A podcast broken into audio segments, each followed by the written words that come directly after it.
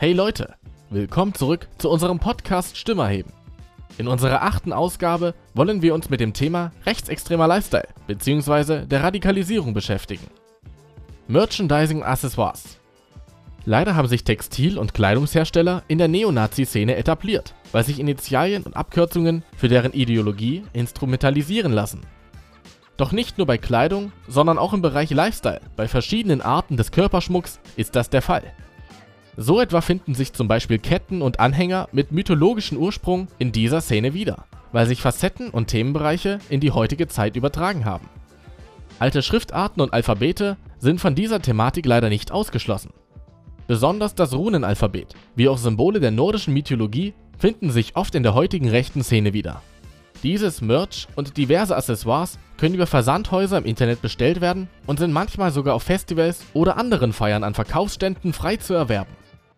Strafrechtliche Verfolgung sind meist schwer und komplex, weil sich diese auf Initialien und Symbole auf Kleidungsstücken oder Ketten beziehen, welche ihren Ursprung in einer ganz anderen Thematik haben, wodurch sie sich nicht mit der Szene selbst in Verbindung bringen lassen. Weil eine Interpretation notwendig ist, kommt es nicht zu eindeutigen Straftaten. Rechtsextremismus ist oft auf den ersten Blick nicht erkennbar. Es gibt verschiedene Erscheinungsformen. Rechtsextreme nutzen Codes und Symbole, um einander zu erkennen oder sich zu positionieren. Innerhalb dieser Gruppe wird sich ausgetauscht über aktuelle Trends der rechten Szene. Es gibt mittlerweile schon viele Flyer oder Internetseiten, die zeigen, an welchen Symbolen man Rechtsextreme erkennen kann. Zum Beispiel die regionalen Beratungsteams gegen Rechtsextremismus aus Schleswig-Holstein. Geht dazu auf deren Website www.rbt-sh.de. Dort könnt ihr verschiedenste Symbole und Erkennungszeichen finden.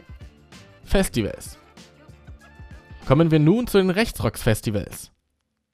Es gibt viele solcher Festivals, von klein bis groß. Aber wie tragen diese zur Radikalisierung bei? Einerseits, um auch den Bogen zu einer unserer vorherigen Episoden zu schlagen, Rechtsrock-Bands können nicht immer direkt als solche identifiziert werden.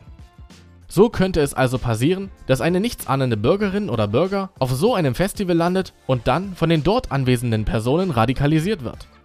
Die Chance, dass das einer oder einem nichtsahnenden Bürgerin oder Bürger passiert, ist allerdings sehr gering.